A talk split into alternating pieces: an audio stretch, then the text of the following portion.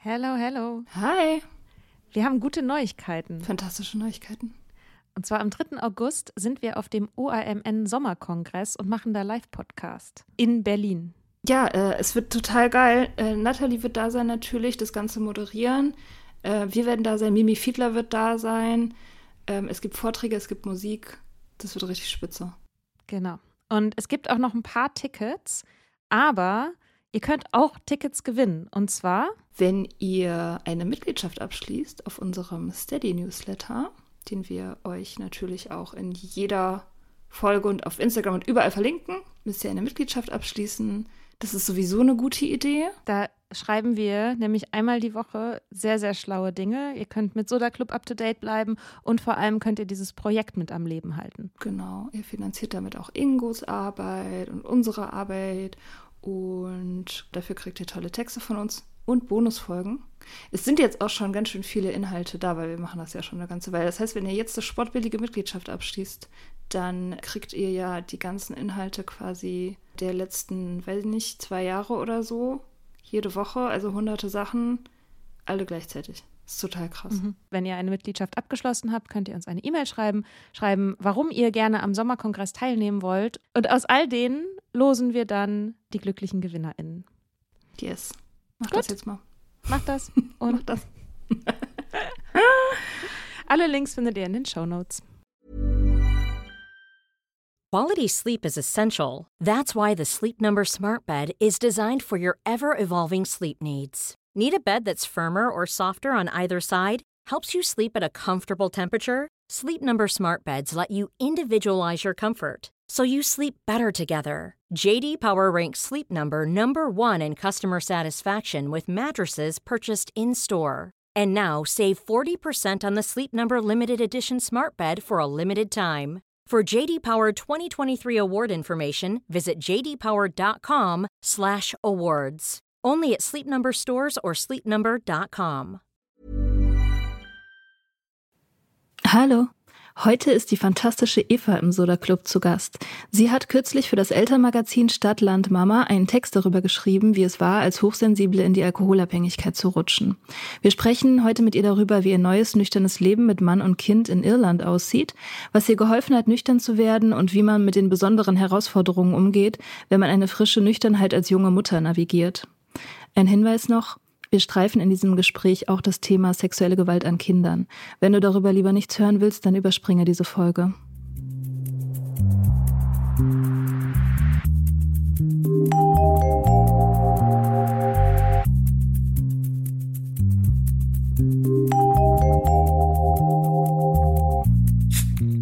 Hallo.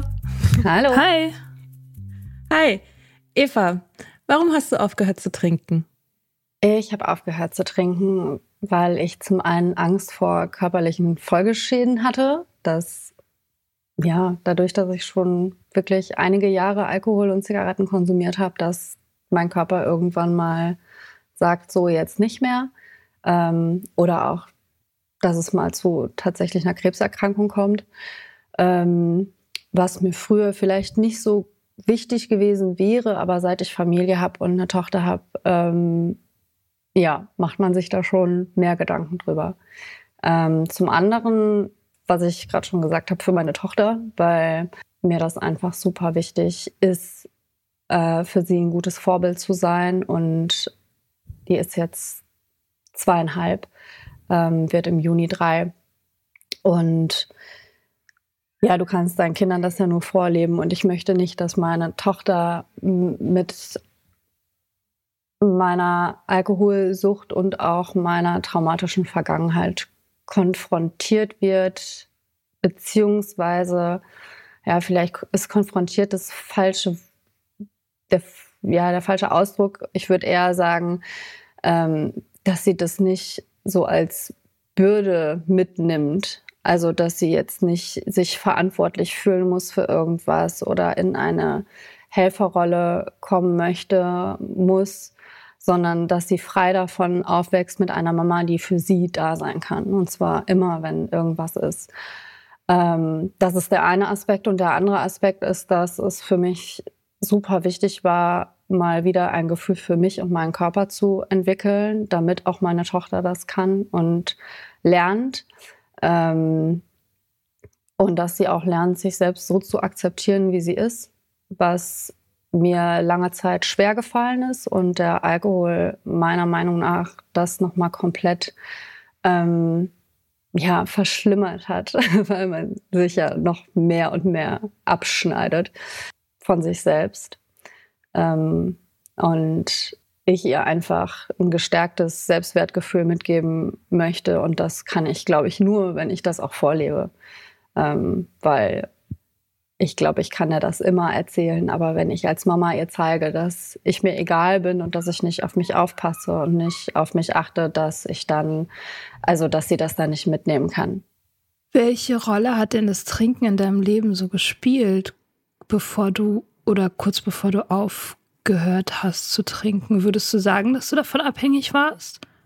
Das ist eine gute Frage. Ähm, ich würde sagen, dass als ich jetzt wirklich äh, aktiv aufgehört habe, aufge aufzuhören, Alkohol zu trinken, ähm, ja, ich war definitiv wieder süchtig, aber in einem anderen Maß, wie ich es vor der Schwangerschaft war.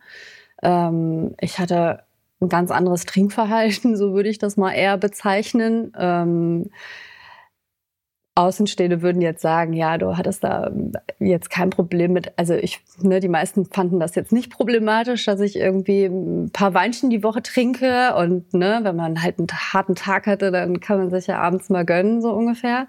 Ähm, aber dadurch, dass ich halt in der Vergangenheit schon so viel getrunken habe und auch definitiv äh, wenn ich nicht schwanger gewesen ge geworden wäre, hätte ich definitiv einen Entzug gemacht. Also das habe ich auch schon in meiner Beziehung angesprochen gehabt damals und ähm, wäre, also da wäre kein Ausweg mehr gewesen. Von daher würde ich sagen, ja, ich war ja jetzt auch wieder abhängig, weil das einfach, ne, einmal abhängig und ja, mein Gelegenheitstrinken funktioniert halt einfach nicht und es wäre äh, das war, glaube ich, eine schöne Illusion, als ich wieder angefangen habe, dass ich dachte, ja, jetzt habe ich so lange nicht getrunken und vielleicht funktioniert das ja jetzt, dass ich ab und an trinke, aber das wurde dann, das ab und an wurde dann ab und an mal mehr und dann ab und an mal mehrmals die Woche.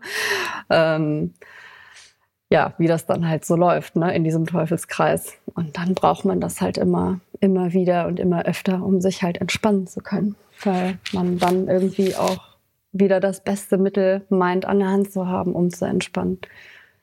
Mhm. Ja. Eine Frage, die mich äh, so krass interessiert, weil ich das schon häufiger gehört habe, dass Menschen, die ähm, abhängig sind oder etwas, also viel konsumieren und vielleicht auch vorher schon versucht haben aufzuhören und so, und dann Frauen werden dann schwanger und dann hören die von heute auf morgen auf. Ähm, wie erklärst du dir für dich diesen Effekt, dass das für dich möglich war? Weil wenn du sagst, so, ne, du hattest auch schon den Gedanken, auch also quasi einen richtigen medizinischen Entzug zu machen, ähm, dann, also die, dann ist ja dieses heute auf morgen, ist ja unter anderen Umständen ist es ja äh, dann fast auch gar nicht möglich. Wie erklärst du dir, dass das geklappt hat? Also zum einen ist, glaube ich, ganz wichtig dabei ähm, zu wissen nochmal, dass ich nicht körperlich abhängig war. Ähm, ich kann mir vorstellen, dass es dann auch vielleicht gar nicht möglich gewesen wäre, sondern es war eine rein psychische Abhängigkeit. Ähm, also ich hatte jetzt auch oft zumindest keine, keine körperlichen Anzeichen oder Entzugserscheinungen. Das war wirklich rein psychisch und nur schlechte Laune und halt echt irgendwie ein paar harte Tage. Ähm, ja, das ist eine gute Frage, aber das ist ich glaube, dass dein Körper, vielleicht sind es auch schon Hormone, die da mit reinspielen, dass du einfach, oder ich für mich auf jeden Fall gesagt habe, okay, das geht auf gar keinen Fall. Da ist halt jetzt dieser Wurm in mir drin, dieses Lebewesen, für das ich verantwortlich bin, was auch nichts für meine Geschichte, für mein Verhalten dazu kann. Und das ist, kann ich halt einfach nicht verantworten. Also die ja, tatsächlich glaube ich, dass die Verantwortung so, so groß ist in dem Moment oder weil ich die so doll gespürt habe, ähm, dass das für mich einfach gar keine Option mehr war. Und witzigerweise fiel es mir auch damals schwerer, nicht zu rauchen, statt nicht zu trinken. ähm, mhm. was ich ganz, also hätte ich andersrum eingeschätzt. Ähm, da hatte ich tatsächlich noch ein bisschen mehr mitzukämpfen. Ja, und der zweite Aspekt daran ist, glaube ich, auch, was man sich so ein bisschen sagt, ist, dass es ja nicht für immer ist, man kann ja danach wieder. Damit hält man sich mhm. auch so ein bisschen bei der Stange, dass man mhm. sagt, ja, ist jetzt vielleicht mal eine gute Auszeit, ne? Und ähm, man, man hört das ja nicht auf, um das für immer aufzuhören. Und das ist, glaube ich, auch nochmal ein ganz, ganz wichtiger Punkt dabei. Was ich immer wieder gehört habe, ist, dass wenn man dann wieder anfängt, nachdem man ein Kind bekommen hat, dass es dann die Qualität verändert. Und dass es dann, also ich habe häufiger schon gehört, auch von zum Beispiel von Laura McCohen, die hat da auch viel drüber geredet, ähm, die ist ja auch Mutter, und die meinte, bei ihr hat das Trinken, nachdem sie, nach der, also nachdem ihr Kind geboren war und sie dann wieder angefangen hat, hat das Trinken bei ihr ein, noch einen Zahn zugelegt und hat sozusagen ihre, diese, seine Qualität verändert. Würdest du auch sagen, dass sich das bei dir verändert hat? Qualität im Sinne von Rausch? Den Rausch verändert? Nee, eher so die, ähm, die Dringlichkeit, die, so die, die Wichtigkeit. Jein. Ähm, also ich kann den Gedanken verstehen, vielleicht ähm, hat man diese Dringlichkeit mehr oder spürt man die doller, weil man halt super krass anstrengende Tage hat mit Kind, womit ich auch echt lange zu strugglen hatte, ähm, ist einfach diese, dieser Need 24-7 ähm, dass wenn du dein Kind auch bedürfnisorientiert erziehen möchtest und da so einen gewissen Anspruch irgendwie an die Kindererziehung hast, dass du halt einfach immer quasi parat sein musst. Ähm, dadurch ist es, ist der Need vom, also dass man mehr, mehr den Abend herbeisehnt und so quasi die Erlösung vom Tag ähm, stärker. Aber ich weiß nicht, ob ich das als so bezeichnen würde, dass, dass die Qualität sich in dem Sinne verändert hat, weil ich trotzdem, wenn ich jetzt an damals denke, wie es bei mir war, trotzdem jeden Abend das haben wollte und brauchte, um zu relaxen oder jeden zweiten Abend, wenn ich harte Tage hatte. Ich glaube, die, ja, die Dringlichkeit wäre, wäre es bei mir auf jeden Fall eher, dass man halt mehr so früher denkt, boah, ne, jetzt schon Abend wäre halt schön. Mhm. Ja. Ja, das stelle ich mir total krass vor, wenn man, also so, ich meine, Schwangerschaft ist eine Ausnahmesituation, Geburt ist eine Ausnahmesituation, erste Jahre des Kindes sind eine Ausnahme, es ist ja alles eine Ausnahmesituation. Und ähm, du hast ja dann quasi in dieser Ausnahmesituation ähm, vor einem Jahr ähm, also gesagt, so, okay, du, du machst jetzt ernst mit dem Aufhören. Ähm, in, was, was hat sich da verändert? Also äh, zu, war, hatte Alkohol auch irgendwie eine Zeit lang so eine positive Funktion im Sinne von Entspannung? Und wann oder wie inwiefern ist das gekippt, sodass du tatsächlich an den Punkt gekommen bist zu sagen, so, nee, ich Ausnahmesituation hin oder her, es geht, das geht so nicht. Also wir sind ja vor zwei Jahren, relativ genau zwei Jahre nach Irland gezogen, zwei, Jahre, zwei Wochen vor dem ersten Lockdown.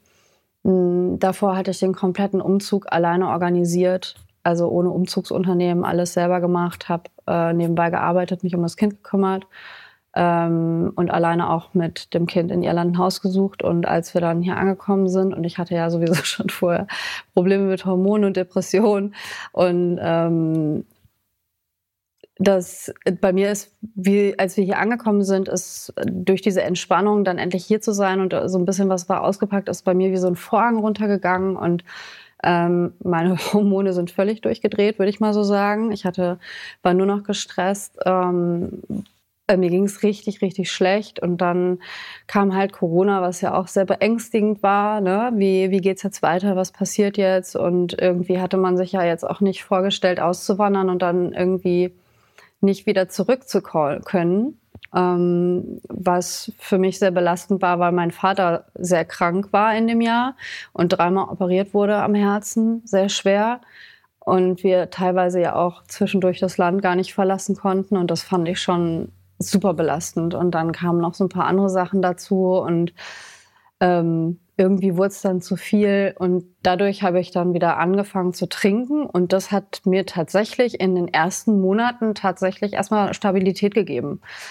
Und selbst mein Mann war irgendwie so, dass er meinte, oh, du bist viel entspannter, ne? Also musste das ja auch nicht so verbieten und ja, so ging das dann erstmal ein paar Monate. Und bei mir ist es halt auch, jeder hat ja auf eine unterschiedliche Art und Weise einen Kater, aber zu 90 Prozent hatte ich dann auch am Anfang, war ich halt am nächsten Tag immer nur so ein bisschen wattig im Kopf, was halt für mich eher ein angenehmer Zustand war, weil ich bin halt krass hochsensibel, also wirklich extrem hochsensibel. Und was halt ähm, mit Kind und mit Reizen kann man sich ja vorstellen, dass das nicht so zusammengeht. Also ja, ich dachte manchmal wirklich, ich muss durchdrehen oder einfach, einfach raus die Tür zumachen und alle, alle alleine lassen. Und dadurch war das halt ein sehr willkommener Filter. Es hat allerdings nur ein paar Monate funktioniert, weil es dann auch erstmal öfter wurde, dass ich wieder getrunken habe. Zum einen, ich weiß nicht, ob das dafür verantwortlich ist, aber ähm, von meinem Bauchgefühl her, ich kann das jetzt nicht nachweisen oder so, habe ich das Gefühl, dass es auch mit meinen Hormonen dann immer schlimmer wurde. Ähm, zum einen wahrscheinlich, weil ich halt noch schlechter geschlafen habe, auch wieder, äh, ne, weil das ähm, die Schlafqualität ja einfach nicht gut ist, wenn man Alkohol getrunken hat. Dazu kommt, dass ich eh schon Schlafstörungen habe durch die Hochsensibilität, weil mein Körper nicht abschalten kann.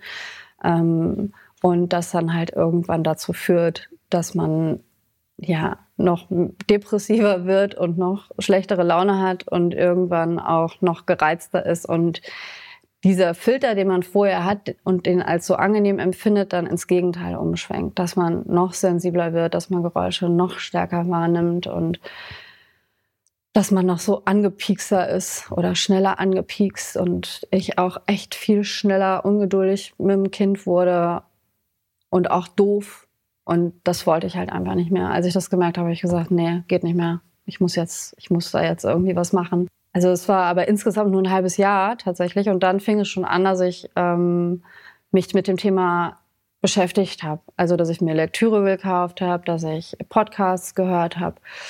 Und dann hat es quasi noch mal knapp fünf Monate gedauert, bis ich ähm, dann auch ein Programm gemacht habe und dann tatsächlich aufgehört habe. Ja. Weil es natürlich auch, wenn du halt 13 bis 20 Stunden die Woche arbeitest, dein Kind Vollzeit zu Hause hast, nur ab und an einen Babysitter und irgendwie noch ja, Haus und Garten irgendwie klar kriegen willst, ist es halt auch irgendwie nebenbei noch nüchtern zu werden, sich mit sich selbst auseinanderzusetzen und zu befassen, ist immer so, äh, ja, ist, ich also viele beschreiben mir immer, dass sie nicht wissen, wohin mit ihrer Zeit, aber ich weiß, wusste gar nicht, wann ich das machen soll, weil man halt abends, auch wenn man, gerade wenn die Batterien so leer sind, gar nicht weiß, wo man jetzt noch die Energie hernehmen soll, ähm, irgendwas zu machen. Also sei es Sport, sei es Meditation, sei es irgendwas aufschreiben, also Tagebuch führen, das war so, ja, keine Ahnung, weiß ich nicht, wie, bei mir ist gerade leer, ich kann gerade nichts mehr schreiben. Ähm, und das war einfach ein tierischer Prozess, da erstmal langsam mit anzufangen und das in den Alltag zu integrieren und sich auch einfach immer mehr Freiraum innerhalb der Familie zu schaffen. Also, dass man sich irgendwie anders aufteilen muss, dass, dass ich meine Grenzen anders setze, dass ich auch einfach Sport zu integrieren. Ich war halt einfach so krass unsportlich vorher ähm, ich habe Sport auch nie gerne gemacht. Äh, nicht so richtig gerne. Vielleicht so ein bisschen joggen mal so ab und an, aber mehr so Alibi-mäßig. Ähm, und mittlerweile äh, mache ich halt echt regelmäßig Sport, beziehungsweise versuche es jeden Tag. Aber das ist halt echt ein langer Prozess. Ich meine, ich weiß nicht, wie das bei euch war, so mit Sport anfangen. 15 Jahre hat es so ungefähr gedauert bei mir. Siehst du. Bis 17 oder so. Ich bin noch dran. ja. Kommt und geht in Phasen. Ja, die ja. Episoden gibt es immer, ne? Es gibt mal ja. eine gute Phase und mal eine schlechte Phase. Ja, und zwischendrin denkt man, wenn die gute Phase gerade gut läuft, denkt man sich so, oh geil, das mache ich jetzt immer. Und dann hat, kommt, passiert irgendwas und man denkt sich, nee, oh, ich war jetzt drei Tage nicht, ah ja, morgen gehe ich und dann irgendwann regnet's. läuft es einem wieder davon. Dann regnet es. In Irland ja. zum Beispiel. hm. Ja, da habe ich mir aber mittlerweile das echt angewöhnt, dass es einfach eine Routine ist, dass ich das einfach machen muss. Also, dass ich einfach jeden mhm. Tag das machen muss, mindestens zehn Minuten. Also, das ist ja auch bei, bei der Nathalie Stüben in dem 30-Tage-Programm, weil ich irgendwann gesagt habe, so ich muss schon irgendwas Geleitetes machen, weil ich bin einfach mit meiner Hochsensibilität und eventuell auch ein bisschen ADS vorhanden, das weiß ich nicht. Das wurde damals eigentlich ausgeschlossen, aber ich äh, für mich würde das jetzt nicht so ganz ausschließen, dass das vielleicht mhm. nicht auch eine Kombination ist, weil meine Hochsensibilität schon wirklich extrem stark ausgeprägt ist. Ähm, musste ich irgendwas haben, weil ich sonst zu kopflos bin. Gerade mit Kind, ey, ist jeder, der, der Tag ist irgendwie immer anders und so komplett unstrukturiert. Da braucht man irgend, brauche ich irgendwas, um das so zu machen. Und das habe ich halt einfach beibehalten oder versucht, das beizubehalten. Ne? Mhm. Äh, welche Rolle hat dein Mann da gespielt? Inwiefern war der sich bewusst darüber, was bei dir abgeht? Oder hat der auch schon vorher das mitgekriegt? Weil du hattest es ja schon, bevor du schwanger geworden bist, hast du gesagt, hast du schon über das Aufhören nachgedacht? Wie, wie, viel wusste der davon? Der wusste quasi alles, aber ich sag mal, ich habe mir jetzt auch einen Mann gesucht, der da, da auch sehr gut reinpasst in mein Suchtleben, weil der selber immer gerne getrunken hat und auch ähm, naja, also wir haben ja in Berlin gelebt und der Freundeskreis von ihm war eher ein intellektueller, sehr gerne ins Theater gehender, Weinliebhabender ähm, und wir essen alle gerne Kreis. Das mhm. heißt, äh, das war halt einfach immer, immer am Start. Ne? Also du hast halt immer getrunken, aber immer halt gut sozusagen. Ne? Kultur ähm, halt. Kultur, immer mhm. intellektuell. schick ja. getrunken. Ähm, ja, von Weingut XY, was auch mir ganz gut natürlich in den Kram gepasst hat. Ne? Ich habe das natürlich nicht bewusst mir so ausgesucht, aber unterbewusst sucht man sich natürlich immer eher jemanden, mit dem du das halt dann machen kannst oder wo das ganz gut funktioniert. Und tatsächlich hat er sich auch ganz oft gar nicht so die Gedanken darüber gemacht, wie viel ich tatsächlich trinke, weil ich schon immer so eine Nachteule war, also bin ich auch jetzt noch, dass ich halt abends einfach viel besser funktioniere. So wenn irgendwie alles dunkel wird und das ganze Haus ruhig ist, kann ich auch immer am besten arbeiten. Ähm, das habe ich auch früher schon oft so gemacht und ähm, dadurch, dann ist er halt schon schlafen gegangen und hat das dann auch einfach nicht so mitgekriegt, dass es dann vielleicht nicht ein paar Gläser waren, sondern irgendwie anderthalb, zwei Flaschen oder so mal. Mhm. Ähm, und er hat auch einfach, das glaube ich, ich als nicht so schlimm empfunden, weil das auch in seiner Familie und aus, aus dem Kreis, wo er so kommt, das einfach so, so normal dazugehört. Und ich habe ja ja auch nicht morgens angefangen zu trinken. Ne? Ich habe ja auch nicht mir Wodka in Kaffee geschüttet oder so, sondern ich habe ja auch nur ne, meinen ausgewählten Bio-Wein aus der Bio Company in, abends äh, ganz gemütlich getrunken. So. Also ich, ich hatte, also ich habe auch so dieses also ich, irgendwie mein Unterbewusstsein hat mir damals auf jeden Fall, ich, ich muss ihm sehr danken, meinem Unterbewusstsein, weil ich bin ja einem Abstinenzler in die Arme gelaufen, ein Jahr bevor ich nüchtern geworden bin. Orientierungslos. Und so, oh, ein Orientierungslos. Er hat einfach, der hat die Arme ausgebreitet und zack, ähm, war ich drin. Äh, wo ich jetzt erst auch merke, also obwohl wir nicht mehr zusammen sind, aber so wie sehr mich das unterstützt hat, dass er nicht trinkt. Ähm, aber auch der hat das bei mir nicht gesehen. Ich musste das, ich musste da schon auch für arbeiten, als ich dann aufgehört habe, auch zu erklären, was da eigentlich gerade bei mir abgeht, warum das gerade so ein krasses Ding ist, warum ich gerade so am Rad drehe. Also das, ähm, ja, da muss man sozusagen gar nicht mal unbedingt selber für so super krass trinken, einfach diese Normalität, die das Trinken überall hat, spielt einem da einfach, ja, also in der einen Hinsicht in die Karten und dann in der anderen, dann quasi, wenn du auf die andere Seite wechselst, ist man, ist das ja eine absurde Situation, jemandem zu erklären, dass du ein Alkoholproblem hattest, wenn man das die ganze Zeit davor immer verstecken also hart dafür gearbeitet hat, dass das keiner mitkriegt, ne? Ja, total. Ja. Also bei mir war das auch so. Ich musste da voll für kämpfen, dass er das irgendwie versteht. Also er hat das auch, ich habe es ihm vor der Geburt, ähm, äh, vor der Geburt, vor der Schwangerschaft, das war wirklich ein paar Wochen bevor ich schwanger geworden bin, habe ich ihn darauf angesprochen und meinte, ey, also ich muss jetzt mal wirklich ehrlich sein. Also ich habe das ja schon ein paar Mal erwähnt, dass ich finde, dass ich ein bisschen zu viel Alkohol trinke. Ähm, aber das geht jetzt halt echt nicht mehr und ähm, ich überlege das halt ne, irgendwie professionell anzugehen, weil ich weiß nicht, ob ich das alleine kann. Und das hat er auch überhaupt nicht verstanden. Also mhm.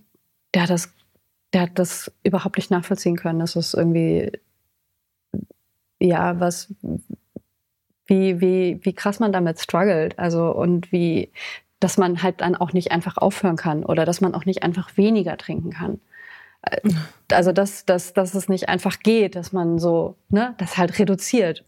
Ähm, Gerade als wir, also in der Schwangerschaft selber hatten wir auch echt ganz, ganz viel Themen mit Alkohol, weil es ja so war, ich habe ja von dem Freundeskreis erzählt, in dem er sich viel aufgehalten hat. Und das ist halt, wenn du dann auch, egal ob du jetzt nicht mehr trinkst, weil du nicht mehr trinkst oder ob du schwanger bist und nicht trinkst, ist halt die meisten ähm, Beschäftigungen dann halt einfach machen keinen Spaß den, mit, mit den Leuten zusammen, weil die ja immer dann auch so nach einer Stunde hast du das Gefühl, das geht ja in so eine Richtung, dass ich lieber gehen möchte, weil es irgendwie die vermeintlich intellektuellen Gespräche halt alles andere, also nur noch so vermeintlich intellektuell sind und ähm, sich anfangen im Kreis zu drehen. Ähm, und auch im Winter natürlich die ganze Zeit auf dem Balkon gestanden wird und geraucht wird. Ne? Abends kennt man ja auch ganz gerne von so Abenden, dass, dass alle hinterher auf so einem Mini-Balkon hängen und es super kalt ist und alle am Rauchen und Trinken sind und vielleicht auch noch andere Drogen konsumieren. Und man sich dann denkt, so ja, ich sitze hier drin, äh, mir ist super kalt, ich habe eine dicke Plauze, was soll ich hier eigentlich? Und ähm, da bin ich da halt irgendwann nicht mehr mitgegangen. Das fand er zum einen natürlich voll schade, aber könnte er verstehen. Aber ich habe auch irgendwann gesagt, so, ich finde das eigentlich auch nicht cool, wenn du so viel weggehst und mich irgendwie mit meinem, mit unserem Thema hier alleine lässt, weil es ist ja tatsächlich irgendwie unser Ding und wir sollten das irgendwie als Team machen und ne, du weißt halt auch, ich würde auch gerne da sitzen und irgendwie trinken und rauchen, aber ich kann es halt nicht. Ähm, Wäre halt cool, wenn du mir das auch nicht jedes Mal irgendwie, wenn du das nicht jedes Mal vor meiner Nase machst oder jedes Wochenende zweimal irgendwie dich mit den Leuten triffst und das machst. Und das war echt ein krasser Prozess, dass man halt nicht äh, als Frau irgendwie für alles alleine durchstehen muss, nur weil man halt biologisch gesehen das Kind halt in sich trägt und auch irgendwann austrägt. Also, dass der halt da trotzdem irgendwie in der Verantwortung steht. Das hat gedauert. Aber irgendwann verstanden, wurde das dann auch verstanden, dass man das halt zusammen machen muss. Aber das ist, glaube ich, eher ein anderes Thema. Da geht es noch ein bisschen mehr um Gleichberechtigung in der Beziehung und Feminismus. Ähm, da war das Trinken jetzt. Da ging es nicht tatsächlich ums Trinken, sondern mehr um, um ne, wie handhaben wir hier das eigentlich in unserer Beziehung, in unserem Leben. Hm. Und der Umzug, hing das damit zusammen? Das Auswandern? War das so ein Neubeginns, äh, Beginnsplan oder, oder wie, wie, wie habt ihr beschlossen, nach Irland zu ziehen?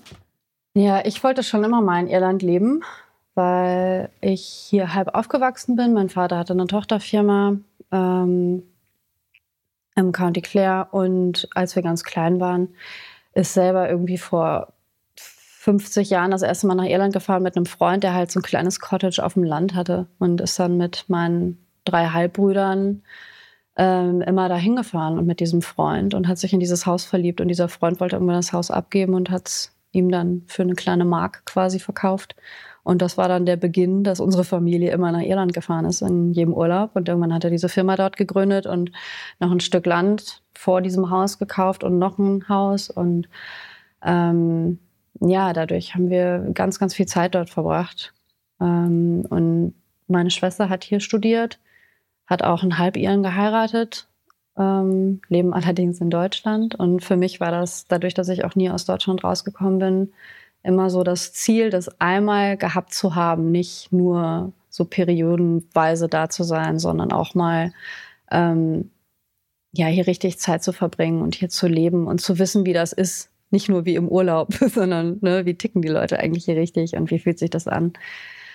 Und dadurch, dass mein Mann für eine große Firma arbeitet, die halt oder gearbeitet hat, besser gesagt, die, die weltweit vertreten ist, gab es irgendwann die Chance, auch nach Irland zu gehen. Und das haben wir dann wahrgenommen, kurz nachdem meine Tochter geboren wurde, unsere Tochter geboren wurde. Ja, das haben wir dann einfach gemacht, weil wir dachten, ja, jetzt ist die Kleen, ne, da hat man ja noch keine Verpflichtungen und so, ist eigentlich eine gute Zeit, das mal auszuprobieren und mal zu gucken, wie das, wie das ist. Ist ja aber auch ein Land, in dem gerne getrunken wird, in dem auch ich gerne getrunken habe sehr mhm. viel. Also ich sage ja gerne so der, wenn, also ja, Irland war für mich so eine Honeymoon-Zeit meiner Sucht. Also so, wo ich mich mit den Füßen zuerst irgendwie da reingestürzt habe, so in die Pubs und hinter einer Theke stehen und in ähm, hoffnungslos in ähm, hübsche Musiker verliebt sein, die alle, alle ein Alkoholproblem haben. Ähm, so, also das in Pubs sitzen und schreiben. Uh, ja. Das ist ein Scheiß, ja. Kann man auch sehr gut ähm, in Berlin. Ja, ja. Also, gut, das hattet ihr jetzt aber wahrscheinlich, ne, mit Corona ist, war das jetzt vielleicht auch bei euch noch nicht so, oder ich weiß nicht, wie, wie ist Irland gerade? Machen, die machen aber schon auch ja auf, gerade. Hier flitzen auch, alle rum, wie sie wollen. Hier gibt es nichts mehr, mhm. glaube ich, außer in einem Altenheim mhm. und im Krankenhaus. Ähm, kann ja jeder ja. machen, was er will mittlerweile wieder. Ähm, aber die waren lange zu, ja. Also Pubs waren lange zu. Wir hatten ja auch ganz lange diese fünf Kilometer, ähm, mhm. dass wir uns in fünf Kilometer bewegen konnten von zu Hause aus. Also auch richtig mit, mit Straßensperren, wo du kontrolliert wurdest und gefragt wurdest, warum willst du jetzt hier durch? Was willst du da? Was machst du da? Wann geht's wieder zurück? Von daher äh, hat das schon in die Karten gespielt. Ich habe mir äh, tatsächlich darüber, also ich ich weiß das natürlich von früher, ne, dass das hier in Irland so ist. Und ich habe auch oft genug mit Freunden hier Urlaub gemacht und genau das so gelebt, wie du das auch gerade beschrieben hast. Äh, aber ich habe das jetzt, also als es so um Auswandern ging, gar nicht auf dem Schirm gehabt, dass es hier tatsächlich so so gelebt wird oder ne, dass, dass es auch so krass hier mit Alkohol ist und diese Pubkultur. Und bisher sind wir da, bin ich da auch gut drum herum gekommen wegen Corona und weil auch der Sommer noch nicht so angefangen hat und äh, ich ja jetzt gerade auch noch nicht so die Zeit hatte, irgendwie mit Kind rauszugehen, obwohl es schon auch hm, zwei, dreimal die Situation gab, dass mich so andere Mütter gefragt haben, so, hast du nicht mal Bock, irgendwie mitzukommen? Und ähm, wir treffen uns da irgendwie. Und einmal bin ich mit einer Freundin weggefahren in das Haus von meinen Eltern, so Mädelswochenende mäßig, mal von den Kindern weg. Und da hatte sie auch was mitgebracht, wo ich gesagt habe, nee, sorry, ich trinke keinen Alkohol. Also du kannst gerne trinken, aber für mich nicht. Ja, und dann mal gucken, wie der Sommer wird, ne? Mhm. Wenn alle wieder rausgehen. Wenn vielleicht auch mein Mann wieder mehr den Drang hat, ähm, sich unter die Leute zu schmeißen und in Pubs zu gehen, wie sich das dann für mich anfühlt. Wobei ich jetzt auch schon ein paar Mal so in Restaurants war hm, oder wir auch am Strand gesessen haben, wo auch Leute waren, weil, äh, kennst du vielleicht auch noch, Mika, wenn hier irgendwie die Sonne scheint, auch wenn es nur 10 Grad ist, dann ist ja hier an den Stränden, als hätten wir Hochsommer. Alle ziehen sich ja, sofort alle aus T-Shirts und, ja. und hängen nur noch draußen so ab. Ja. Das ist so geil.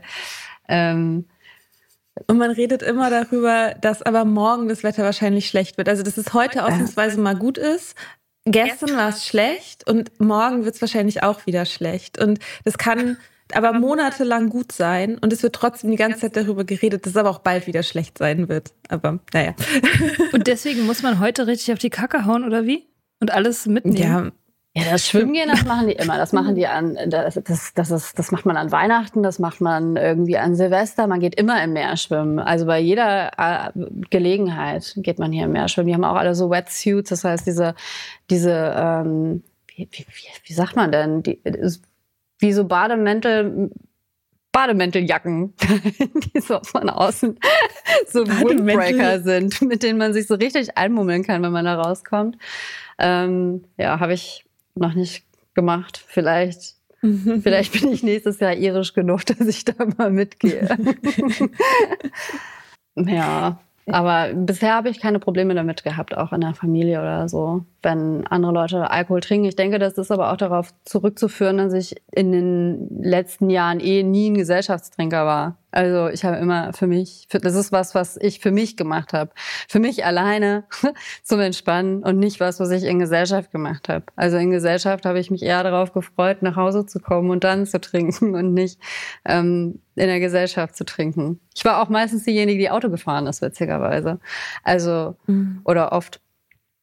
Wenn ich gesagt habe, nee, ich trinke nicht. Weil ich mir das auch so, es war auch tatsächlich so ein bisschen wie so ein Aufsparen. Also ich wollte es mir auch tatsächlich dann den Rausch aufsparen, die Entspannung aufsparen für, äh, für mich, wenn ich zu Hause bin und nicht für, wenn ich unter Menschen bin. Und das war irgendwie für mich zum Schluss schon fast wie vertan, als würde ich den Rausch vertun.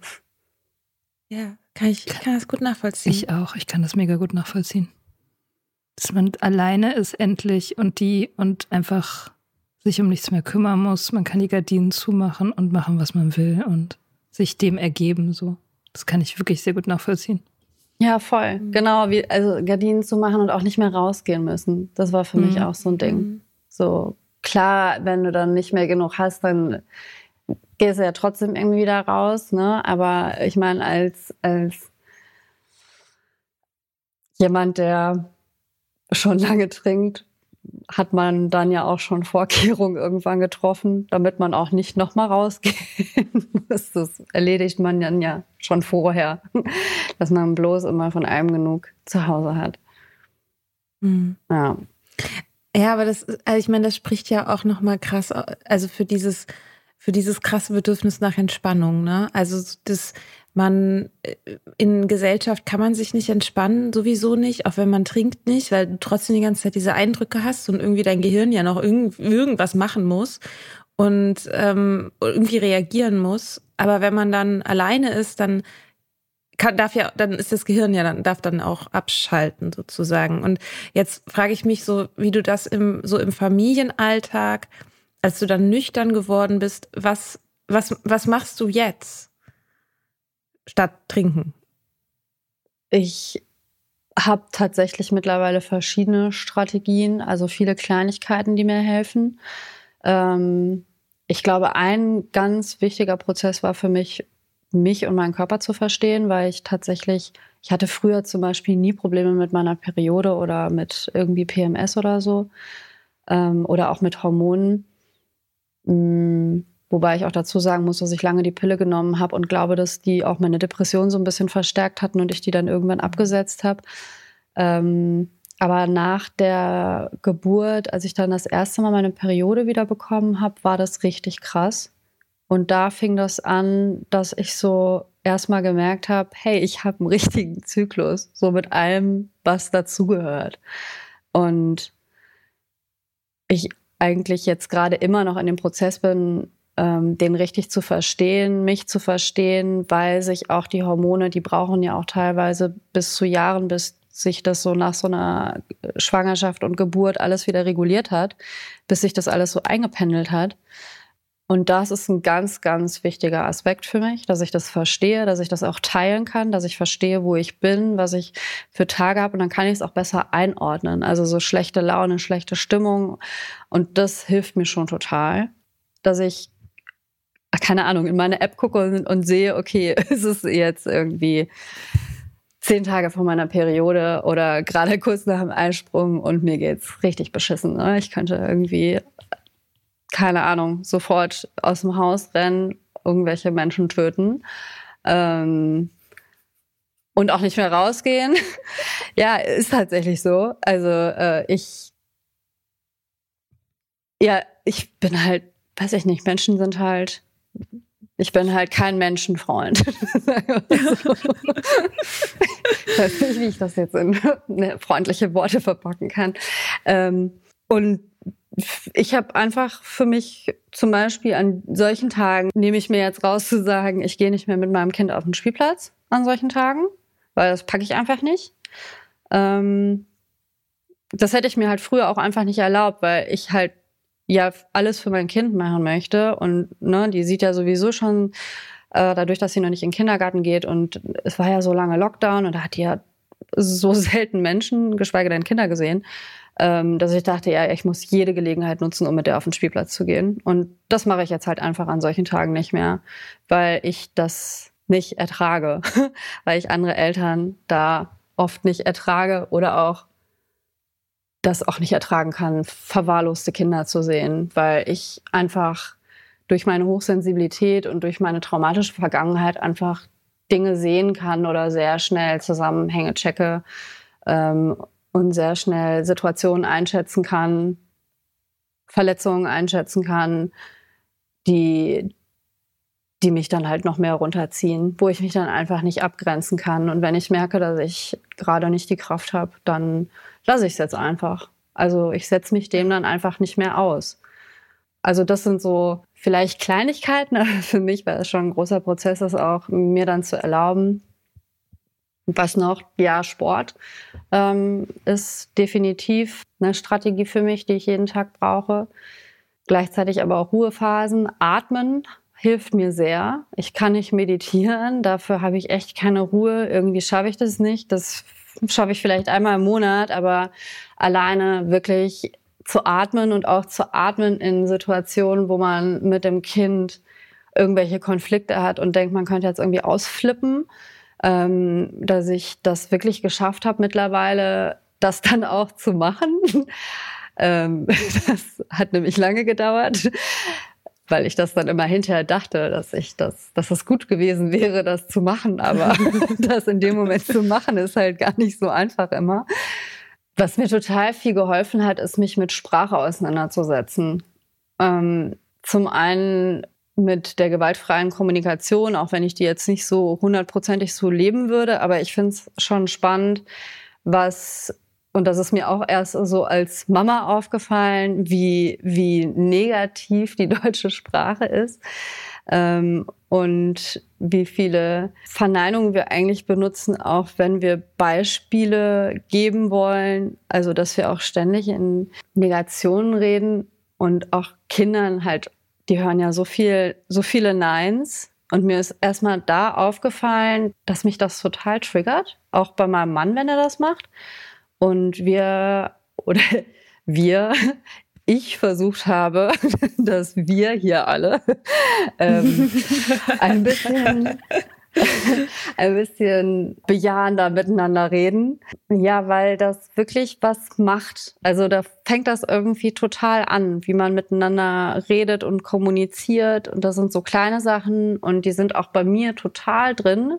Es ist super schwer, das rauszukriegen, aus, auch aus seiner Kindheit dieses Nein, das macht man nicht so, das macht man so und so und ähm, wie was zu sein hat und äh, das ja immer zu erklären, wie Dinge nicht gehen, ne?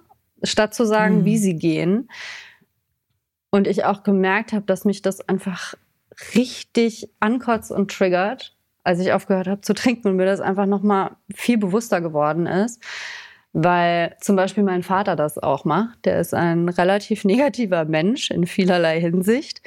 Und der sagt dir immer als erstes, wenn du mit einer Idee ankommst, was nicht geht oder dass das nicht geht. Und das hat mich schon früher so genervt, weil ich eigentlich ein Macher bin und ich immer eine Lösung für irgendwas finde, dass das halt geht. Und wenn nicht, dann habe ich es zumindest probiert. Und dadurch, dass das hier sprachlich auch so ist, was man so einem Kind dann vermittelt, ja, das hat mich tierisch genervt und habe gemerkt, dass mich das auch tierisch nervt und dann habe ich es geändert oder wir sind immer noch dabei, das zu ändern und das macht schon viel aus. Ja, mhm. ich könnte jetzt weiter erzählen, essen, trinken, auf sich aufpassen, Achtsamkeit und so, also schlafen. also tausend Sachen, schlafen. Ähm, ja, schlafen funktioniert bei mir einfach nicht so gut. Äh, aber vielleicht auch mal nicht mit dem Kind zusammen im Raum schlafen. Das ist auf jeden Fall schon mal gut. Ja, und Zeit für sich selbst einfordern. Also, dass man tatsächlich auch mal wirklich was alleine macht und nicht nur zwei Stunden, sondern auch mal einen Tag. Letztens bin ich ein Wochenende weggefahren nach Düsseldorf, um Urlaub zu machen. Das wunderschöne Düsseldorf. ja, das wunderschöne Düsseldorf. Urlaubsdestination Nummer ja. eins. Ja, äh, hier, wenn man hier lebt, da musst du halt, wenn man nicht gerade in der Nähe von Dublin lebt, da musst du ja dann überlegst du dir nicht, wohin fliege ich denn jetzt oder worauf habe ich Bock, sondern du machst dir die Seite vom Flughafen auf und guckst, wo fliegen die eigentlich hin? Und mhm. dann planst du da drum herum, was du machen willst für ein langes Wochenende, weil du ja natürlich nicht irgendwie, wenn du nur drei Tage Zeit hast, kannst du ja nicht so weit weg oder so eine, mhm. ne, so einen Riesentrip planen. Bremen geht. Von Guckst du gerade nach? nee, das, ich habe ich hab ja eine Zeit lang noch eine Fernbeziehung nach Irland geführt. Bin ich immer, äh, bin ich immer von Bremen ausgeflogen. Ja, Bremen, Dublin. Naja. Dieses Grenzen setzen, für dich einstehen, dir Zeit für dich selbst nehmen. Schafft man das ohne ein schlechtes Gewissen, wenn man ein Kind hat? Oder wie, und wenn ja, wie? Also man hat, glaube ich, immer irgendwie ein schlechtes Gewissen, beziehungsweise ist es ein Prozess, das nicht mehr zu haben. Aber ich glaube, das Wichtigste ist einfach zu verstehen, dass du ja nur für dein Kind gut da sein kannst, wenn du selber irgendwie gut zurecht bist. Also du musst halt mhm. einfach dich um dich selber kümmern und das musste ich auch erstmal verstehen, dass ich erstmal auf mich aufpassen muss und mich irgendwie klarkriegen muss, damit ich auch so für mein Kind da sein kann, wie ich mir das wünschen würde für sie. Mhm. Anders geht es gar nicht. Und das muss man sich auch dann einfach in diesen Momenten sagen. Und auch wenn es dann mal Tränen gibt, Trennungstränen, weil man dann wegfährt oder ich sie dann mal nicht ins Bett bringe oder so, erklären wir das trotzdem und dann gibt es auch ein paar Tränen und das ist auch in Ordnung und auch richtig so, aber ähm, dann bleibe ich halt mittlerweile dabei, dass ich sage, nein, das ist aber wichtig, weil ich brauche die Zeit jetzt für mich, weil mhm. ich dann auch wieder gut für dich da sein kann.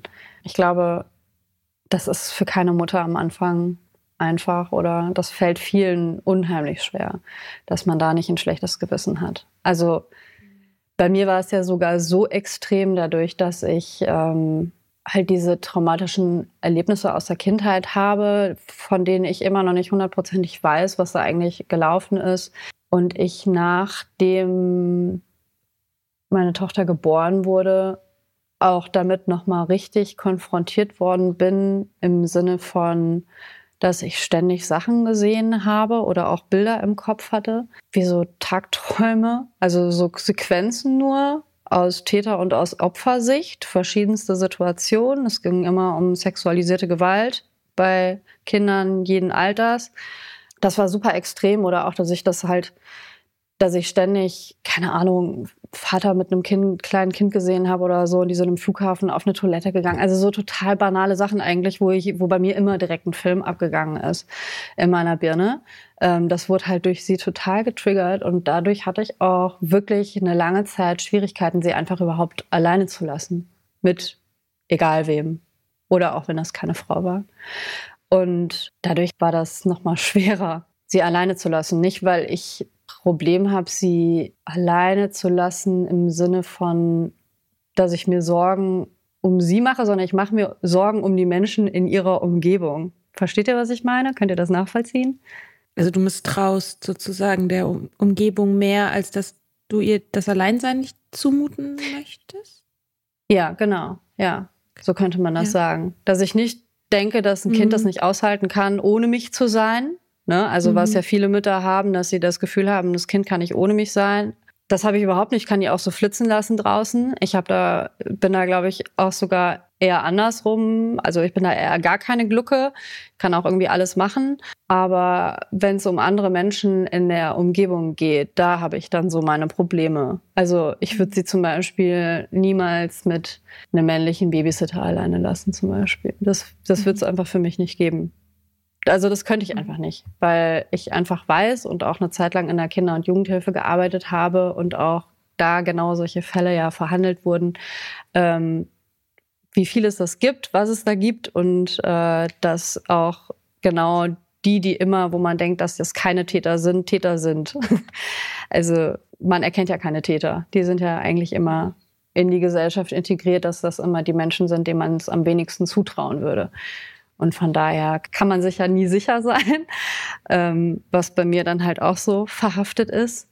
Und ich, solange die Kleine nicht anständig kommunizieren kann, das für mich halt wirklich ein Thema war. Und ich merke auch, dass seit sie mehr sprechen kann, seitdem da mehr passiert, seitdem wir wirklich Dinge kommunizieren können und sie oder ich auch mir sicher bin, dass sie mir Dinge kommuniziert, die passieren, auch wenn ich nicht dabei bin, ist es für mich viel, viel einfacher. Mhm. Also ich glaube, das spielt ja auch eine Rolle, dass es mir dadurch leichter fällt mittlerweile, weil ich da eine bessere Gewissheit habe, dann auch informiert werden zu können. Weil, weil so ein Baby ist ja hilflos. Da, ne? was, was soll das mir sagen hinterher? Voll das Fass aufgemacht hier. naja, es ist ja ein Thema. Wem, wem vertraut man und inwiefern kann man so auch so ein Prozess, also wie, wie kann man sein, sein eigener Mensch sozusagen bleiben und gleichzeitig halt gut für das eigene Kind sorgen. So, das ist ja so ein, ein Urkonflikt eigentlich der Elternschaft, so, ne?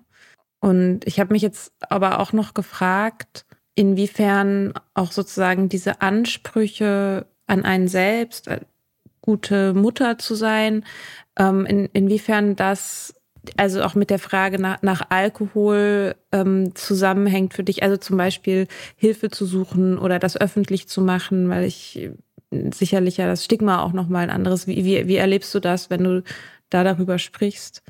Du meinst jetzt andere Mütter, oder? Also wenn man das unter anderen Müttern oder generell unter Freunden, Familie generell, kommuniziert? Generell, okay. Ja. Bisher eigentlich echt nur positiv, was auch jedes Mal dazu geführt hat, dass ich äh, mehr das Gefühl hatte, dass ich das dann auch noch besser kommunizieren kann.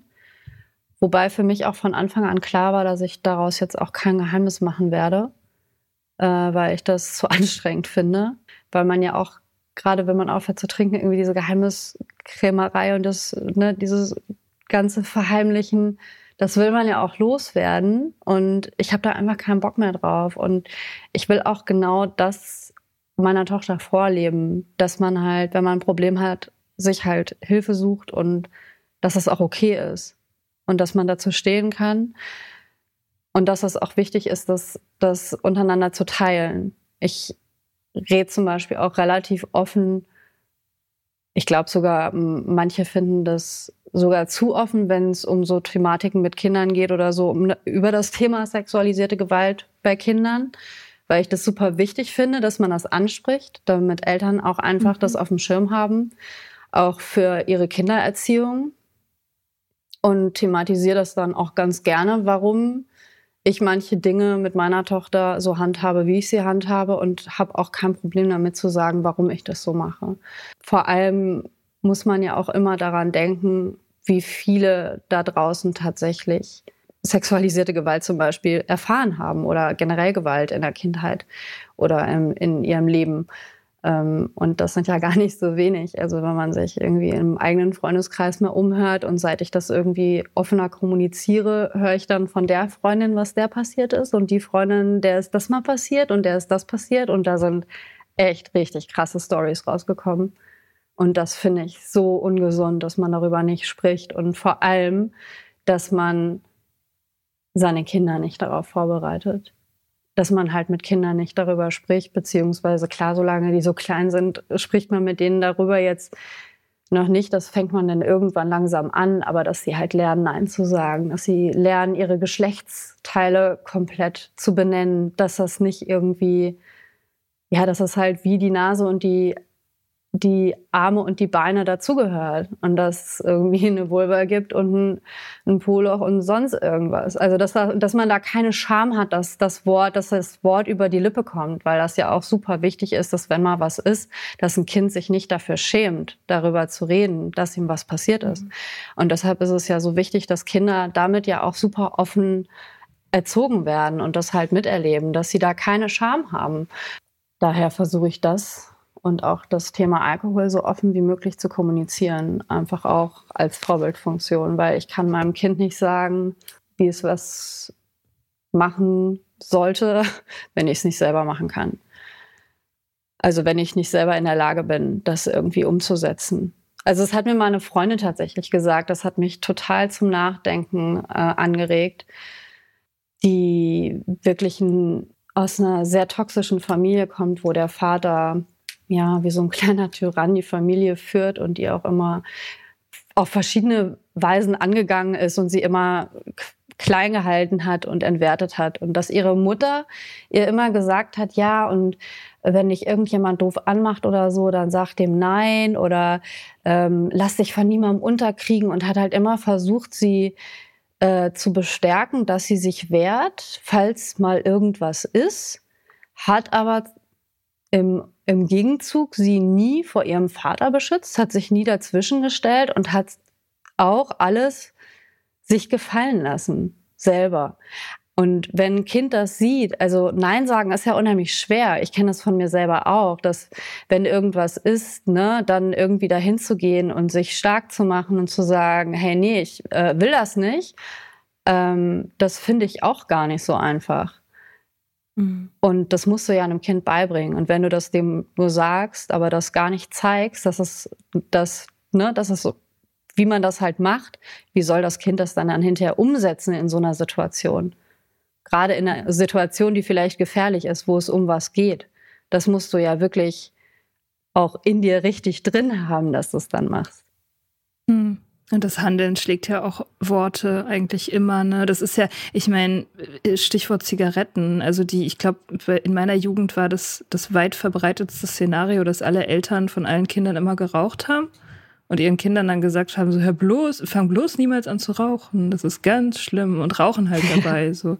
Und natürlich, das, was passiert ist, dass du halt als Erwachsener auch anfängst zu rauchen. Du hast zwar tausendmal gehört, so mach es nicht, aber was du gesehen hast, ist was anderes. Und das, was du siehst, ist halt, schlägt halt das, was du gehört hast, um Längen. Und mit dem Trinken ist es ja auch so. Ja. Voll, ja, absolut. das guckt man sich halt ab und das, das bringt überhaupt nichts, was man darüber weiß, kognitiv oder intellektuell, sondern du du guckst dir, so sind wir halt, wir sind halt Tiere, ne? Wir gucken uns das halt ab und lernen so. Und das ist halt super, super stark.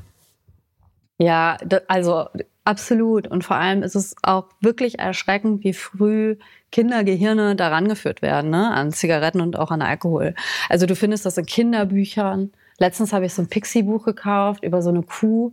Da geht es die ganze Zeit um ein Paket und dann und ich habe das erst gar nicht so mitgekriegt und die guckt sich das die ganze Zeit an, irgendwie zum fünften Mal. Irgendwann kommt sie zu mir und will wissen, was das halt ist. Und dann checke ich erstmal, es geht die, das ganze Pixie-Buch um ein Paket, was diese Kuh kriegt. Ähm, irgendwie, dann landet das da und dann landet das da und dann kriegen sie es nicht auf oder irgendwie so. Ich weiß es gar nicht, weil ich habe es sofort weggetan. Und dann ist das einfach eine Kiste Wein. Also das endet damit, dass, dass die das aufmacht und das ist eine Kiste Wein. So wo du dir so denkst, so, Boah, was ist die Message von, von diesem Buch? Oder auch, dass Eltern halt auch oft dann Weingläser oder eine Bierflasche in der Hand haben in Kinderbüchern. Also das ist auch schon so, also mhm. wo, wo man einfach sieht, wie früh das äh, Gehirn daran gewöhnt wird, dass es halt da ist. Ne?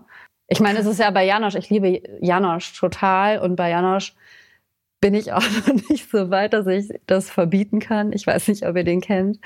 Ja, äh, ja. ich liebe das einfach seit meiner Kindheit sehr und finde das auch sehr witzig, teilweise für selbst für einen Erwachsenen ist, das zu gucken. Ähm, aber da ist halt auch, ne, die Party beim kleinen Tiger, dann trinken die halt alle Gänsewein, ne? Und sind Stimmt. da halt auch irgendwie Stimmt. alle besoffen, ne? Und dann kommt auch die Kleine an mit einem Glas und sagt, ich hätte jetzt gern ein Glas Gänsewein, ne? Wo du sagst, ja, Gänsewein ist Wasser. Weil Gänse trinken Wasser. Mhm. Also dann versuchst du es halt so zu lösen, ne? Aber letztendlich weiß ja genau, Wein. was da gemeint ist, ne? So. Mhm. Ja, krass. Ich habe das in letzter Zeit habe ich auch ab und zu mal so Gespräche auch mit, mit jungen Eltern geführt, so zum Thema Alkohol. Ich kann ja über Kindererziehung einfach wirklich null sagen. Ähm, aber so wie man, also ja, wie man das schafft, dass ein Kind so ein, also nicht einen mega abgefuckten Umgang mit dem Alkohol hat. Hast du dich damit beschäftigt? Ich meine, das ist ja bei dir vielleicht auch noch ein bisschen früh sozusagen, wobei, wenn du sagst, es kommt in Kinderbüchern vor, aber ähm, also hast du da irgendwie, weißt du da was drüber? das ist voll die gemeine Frage. Sagt, ja, nein, was kann, was, was kann, man tun? Was kann man, sag es uns. Genau. ich kann jetzt die allgemeingültige Aussage treffen und da kann sich dann jeder dran halten. Nee, also ich habe mich ein bisschen damit beschäftigt.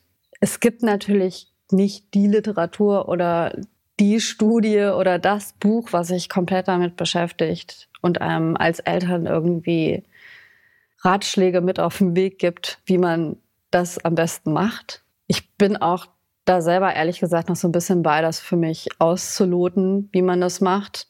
Was ich gefunden habe oder was halt wohl in Studien klar ist, das ist, wenn das Kinder, die so lange wie möglich vom ähm, vom Alkohol im Gehirn oder auch, dass Situationen so wenig wie möglich mit Alkohol gekoppelt werden, wie zum Beispiel jemand hat Geburtstag und da wird erstmal mit dem Prosecco angestoßen oder Papa kommt von der Arbeit und hat einen harten Tag und macht sich erstmal ein Bier auf. Also, dass man schon mal erstmal keine Gefühle mit Alkohol koppelt oder keine Anlässe. Dass das schon mal mhm. wichtig ist, dass man das nicht in der Familie macht. Ähm, und das versuche ich tatsächlich auch bei uns komplett zu unterbinden. Das heißt, irgendwie, wenn mein Mann Bock auf ein Bier hat, dann kann er das gerne machen, wenn die Kleine schläft, ne, irgendwie, aber das muss jetzt nicht irgendwie am Abendbrottisch sein. Dann versuche ich auf jeden Fall, weil ich finde so, äh, Weingläser kannst du halt nicht irgendwie, also ich versuche die halt nicht immer mit Wein zu verknüpfen. Es gibt zum Beispiel total leckere Fruchtschorlen, die die Kleine ja auch trinken kann und ne, dass man auch das dann auch kommuniziert und auch nicht so tut, als ob man irgendwas trinkt, sondern dass man sagt, boah, voll die leckere Fruchtschorle. Ne? Also, dass man halt versucht, auch diese, diese Gläser, in denen normalerweise Alkohol serviert wird, wo ja eigentlich jeder direkt weiß, wofür das steht, ne, wenn so ein Glas auf dem Tisch steht, dass das auch ein bisschen entkoppelt wird, dass das halt so ein bisschen nicht immer mit Alkohol verbunden sein muss. Ähm, und dann, was ich sehr spannend finde, ist, in, habt ihr den Film gesehen? Ich glaube, in dem wird das benannt. Der globale Rausch, der auf mhm. Arte lief. Ähm, da haben die ähm, das thematisiert, dass Island ja so ein Problem hatte, dass Jugendliche so schlimm getrunken haben und das wirklich so schlimm war und so eskaliert ist, dass die Regierung sich eingeschaltet hat und ein komplettes Programm aufgestellt hat, was sehr erfolgreich funktioniert. Ähm, was auch zeigt, dass man Kinder halt einfach und Jugendliche mehr einbinden muss, dass man die nicht sich selbst überlässt, sondern dass man versucht, die halt nachmittags nach der Schule in sportliche Aktivitäten unterzubringen oder dass die Familie wirklich Zeit mit den Kindern verbringt und nicht nur ab und zu ein bisschen Quality Time, so mal am Wochenende, sondern dass man das wirklich aktiver gestalten muss.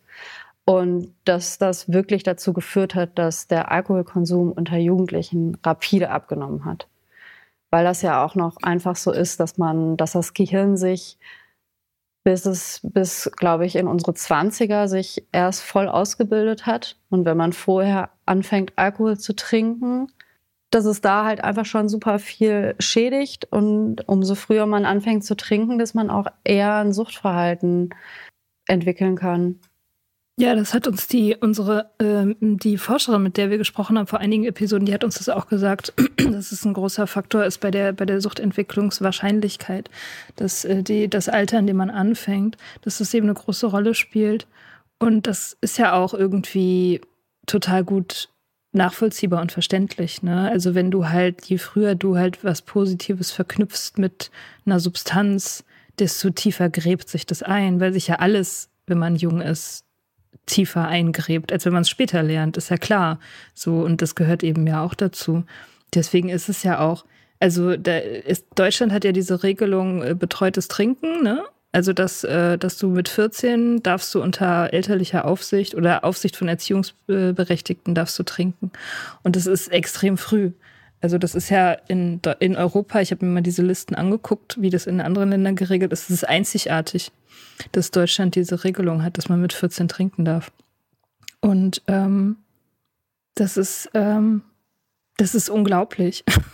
Also das ist, das ist einfach unglaublich, dass es geht, dass es so gemacht wird immer noch. Das ist crazy. Also weil das ja einfach Körperverletzung ist, letztendlich. Ne? Voll. Ne? Also dass, dass, dass, dass das erlaubt sein darf, dass dir deine Eltern dieses, diese Droge einflößen dürfen, sozusagen. Das ist total verrückt.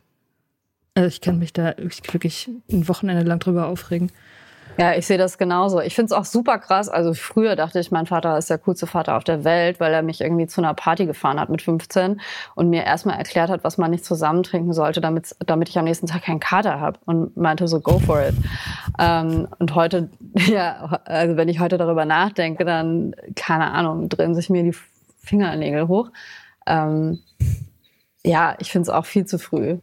Also was daran so spannend ist, ist, dass die nicht nur sagen, die Kinder sollen mehr in Sportvereine gehen, sondern dass wirklich aktiv geschaut wird, worauf hat welches Kind Lust und was gibt dem Kind, also dass man halt einen Sport findet, was dem Kind was gibt. Also, ne, dass nicht alle aus der Klasse jetzt Tennis spielen gehen müssen, sondern dass man wirklich individuell schaut, okay, ähm, die hat Lust auf Boxen, der hat Lust auf Tanzen ähm, und dann fördert man die halt in die Richtung und dass auch Eltern, die zum Beispiel weniger Geld haben, dass sie da auch einfach finanziell unterstützt werden, dass sie das dann halt machen können, weil es darum ja geht, weil es ja letztendlich darum geht, ähm, auch ein, den Kindern einen Rausch zu geben oder den Jugendlichen. Ne, weil man kann ja auch durch Sport oder durch positive Erlebnisse und Aktivitäten einfach ähm, Dopamin verschütten, so dass man dann auch den Alkohol halt einfach nicht mehr dafür braucht.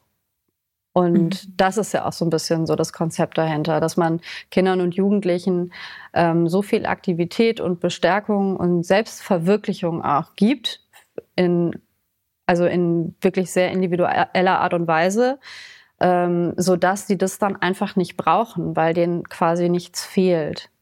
Und das finde ich einen sehr interessanten Gedanken, den ich gerne, also wie gesagt, nicht ausgereift, aber auf, so im Grunde mitnehmen, im Grund mitnehmen möchte in, in unsere Kindererziehung. Dass wir versuchen, ähm, immer genug Raum für unser Kind zu lassen und das überall abzuholen und einfach genug Sachen zu machen, was, was sie halt erfüllt und sie zu sehen, mhm. glaube ich. Ich glaube, das ist ganz wichtig, dass man Kinder sieht und auch einfach so sein lässt oder sein lassen kann, wie sie sind und denen nicht irgendwas aufdrängt, sondern gemeinsam mit denen herausfindet, so was, wer bist du und wo hast du Bock drauf? Was, was können wir machen? Was erfüllt dich? Was kannst du gut? Was, ne? Das mhm. ist, glaube ich, ganz, ganz entscheidend. Ja, aber ich glaube, da kommt auch ins Spiel, dass wenn man, wenn man gesehen wird und okay ist, erstmal grundsätzlich, dass man nicht diese dahin an so einen Punkt kommt, wo man das Gefühl hat, dass man sich wegmachen muss. Und dieses Wegmachen, deshalb ist so, das hört man so häufig von Menschen, die eine, die eine Suchterkrankung entwickeln, ähm, dass der, der Wunsch nicht da zu sein. Und das war auch bei, bei mir war das auch so. Also dieses, ja, möglichst wenig in der Welt zu sein, möglichst wenig, dass möglichst wenig von mir da ist. Und das ist ja, weil man das Gefühl hat, dass man an einigen, an manchen Stellen ist man zu viel und man ist gleichzeitig zu wenig. Und wenn man, aber wenn man gesehen wird mit dem, äh, als die Person, die man eben ist und das irgendwie angenommen wird, dann ähm, ja, glaube ich, äh, wäre jetzt meine, meine Hoffnung, dass sich das dann sozusagen gar nicht erst so entwickelt, dieses Bedürfnis, weg zu sein. Ja, glaube ich so. auch. Wenn du sagst, ja, zu dieses zu viel sein und mit deiner Erkrankung, die du ja auch erst quasi spät ähm, oder Diagnose, sagt man Erkrankung mhm. eigentlich? Nee, ne? Glaub, nee, also würde ich jetzt, ich würde es nicht als eine Erkrankung benennen, aber ich fühle mich auch nicht beleidigt, wenn es jemand Erkrankung nennt. Gut. Also mit Hochsensibilität und ADS oder ADHS werden ja viel auch ähm, viel vermischt oder viele wissen gar nicht, sind mhm. sie jetzt hochsensibel oder haben sie ADHS? Auch bei Kindern wird ja auch immer schneller ADHS diagnostiziert, als vielleicht nötig wäre. Vielleicht sind es auch einfach nur hochsensible Kinder. Ich kenne jetzt keine Prozentzahlen von, von ADHS, aber bei Hochsensiblen sagt man ja, dass es circa, circa 30 Prozent der Gesellschaft ähm, sind, die hochsensibel sind in irgendeiner Form, die einen halt mit einer schwächeren und die anderen mit einer stärkeren Ausprägung. Wenn man darüber mal nachdenkt und dann sich überlegt, ich zumindest für mich, wie ich das in meiner Kindheit erlebt habe, dass ich auch immer zu viel war und dass meine Gefühle immer zu groß waren und dass ich mich nicht so anstellen soll. Dann, also ich war ja nie richtig. War das bei dir ähnlich, mhm. dass du durch deine oder auch so mit Reizen, dass du das von deiner Außenwelt gespiegelt bekommen hast, dass es eigentlich ja, ja, das Anstellerei ist? Mhm. Ich, kann es ganz schwer an irgendwelchen Situationen festmachen. Bei mir kam das ganz doll eher in Institutionen dann, mehr als von meinen Eltern. Ich habe immer das Gefühl gehabt, ich, in, in Institutionen wird es anstrengend für mich. Also sei es im, äh, in, in der Kita, im Kindergarten, in der Schule, ähm, aber auch in der Uni. Also so das im Grunde meine, meine Laufbahn durch, durch die Institutionen ähm, eigentlich immer von ganz viel Reibung geprägt war und in diesen Reibung und ganz viel von meiner Energie in dieser Reibung verloren gegangen ist und diese, die so eine Erschöpfung da eingetreten ist und aber auch, dass die, das Gefühl, ja, mein, mein, meine Reaktionen auf die Welt sind immer ein bisschen unverhältnismäßig. Es ist immer ein bisschen viel. Ähm, das habe ich auf jeden Fall auch. Und ich, ich also ich kann mich auch gut mit dem identifizieren, dass man das Gehirn auch einfach mal abstellen will. So, ne? Das ist, und es ist zum Beispiel, also bei ADHS und Sucht, also es ähm, gibt da eine, eine sehr, sehr enge Verknüpfung. Also es hat natürlich was mit, äh, also mit einer Dopaminunterversorgung im Gehirn zu tun. Ähm, es hat aber eben auch damit zu tun, wenn man halt nicht zur Ruhe kommt und die immer so das Gefühl hat, von so einem Motor getrieben zu sein, aber vielleicht auch nach nach Neuem zu suchen oder nach Rausch zu suchen oder so. Das ist natürlich auch, ähm, wenn man sozusagen am Anfang sicherlich auch, deshalb manche Menschen dann damit an, also mit Alkohol oder mit Drogen anfangen.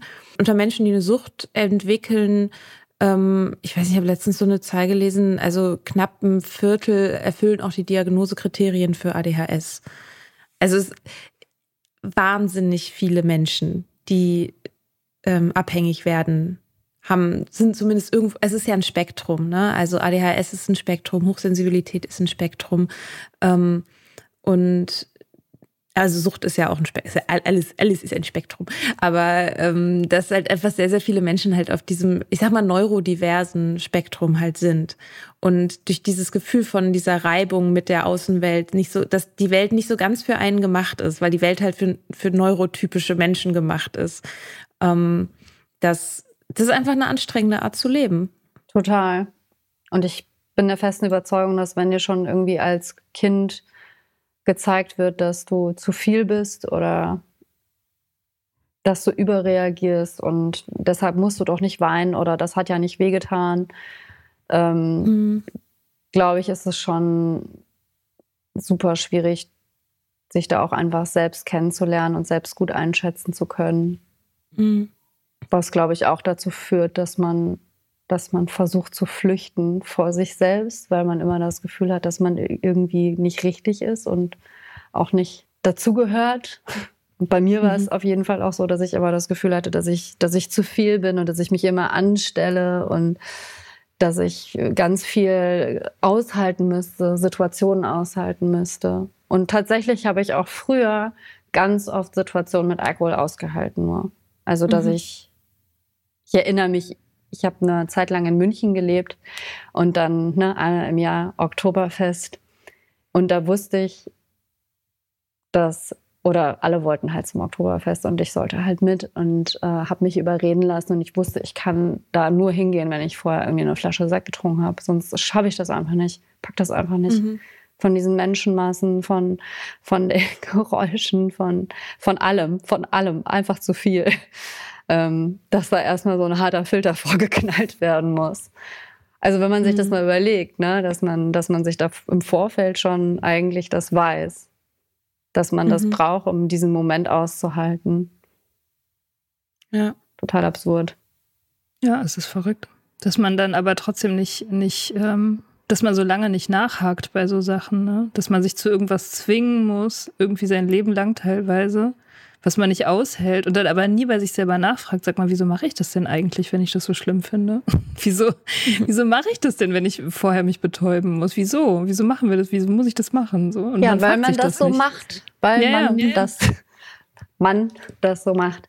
Insofern ist auch immer dieses so sensibel, ich meine, Stichwort Spektrum, es ist ja immer alles relativ, ne? Also, wenn das immer okay ist, was du fühlst, dann bist du ja auch nicht hochsensibel. Dann bist du halt einfach ein gefühlvoller Mensch. So, Punkt. Ist doch total toll. So, mhm. also das, das ist es ja auch, das stört mich ja auch immer so ein bisschen an diesem, also neurotypisch, die, so ich, ich mag das irgendwie nicht, diese, diese Begrifflichkeiten, weil das halt so was pathologisiert, was ja eigentlich voll gut und normal ist und irgendwie ein Zeichen von Lebendigkeit und so. Das ähm, eigentlich ist ja die Welt das Problem, die einem sagt so, du musst jetzt aber so und so funktionieren, weil sonst ist es nicht normal. So und dann und hier haben wir diese Droge, total toll, die das alles ermöglicht, so, die dich in jede noch so dumme Scheißform presst, so. Das ist, ähm, das ist schon irgendwie alles sehr verrückt. Ja, ich überlege gerade einem guten Abschluss. Vielleicht ist eine gute Abschlussfrage, ähm, was, was ist so der Plan? Was sind deine nächsten Pläne? Was machst du in nächster Zeit so? Worauf freust du dich? Vor allem auf den Sommer dieses Jahr. Das erste Mal so Sommer in Irland unter Menschen, so richtig. Ähm, auch wirklich klar, ohne zu strugglen und weil ich wirklich merke, dass es von Woche zu Woche leichter wird, ähm, mit meinen ganzen Themen umzugehen und auch mit dem Nüchternsein, dass es einfach stärkt und dass es mich total stärkt und auch super empowernd ist, sich mit sich selbst auseinanderzusetzen und super klar das zu formulieren der Außenwelt gegenüber. Und ich freue mich darauf, das einfach noch weiter rauszutragen und ähm, ja, dass man sich auch unter Frauen, auch wenn ich damit später angefangen habe, ähm, Frauenfreundschaften zu pflegen, ähm, dass dass man sich da einfach noch mehr bestärkt und mehr Raum gibt für solche Themen. Und dass das hoffentlich auch dazu führt, dass ähm, wir unsere Kinder, egal ob äh, Mädchen oder Jungen, ähm, so heranziehen können, dass aus denen starke, selbstbewusste Menschen werden, die alles sein können, was sie wollen und gut auf sich aufpassen können und wissen, wie sie sich Hilfe holen können, wenn sie Probleme haben. Das klingt gut. Das sind ja. schöne Schlussworte. Ja. Ja, vielen Dank, dass du da warst. Eva, vielen, vielen Dank Danke für deine euch. Offenheit. Mich sehr gefreut. Ja, uns auch. dann mach's gut. Mach's gut. Bis dann. Bis Ciao. Ciao. Wir hoffen, dir hat diese Folge gefallen. Wenn du mit Soda Club up to date bleiben willst, dann kannst du das auf sodaclub.com. Dort findest du nicht nur alle Podcast-Folgen, sondern auch das Soda Mag, Magazin für Unabhängigkeit. Wenn du Steady-Mitglied wirst, kannst du unsere Arbeit unterstützen und bekommst noch dazu unseren Newsletter voller geiler Bonusinhalte. Schreib uns für Feedback, Fragen und Themenvorschläge. Wir lesen alles. Und wenn du uns Sternchen bei Apple Podcasts und Herzchen bei Instagram gibst, dann lieben wir dich für immer. Bis bald auf sodaclub.com.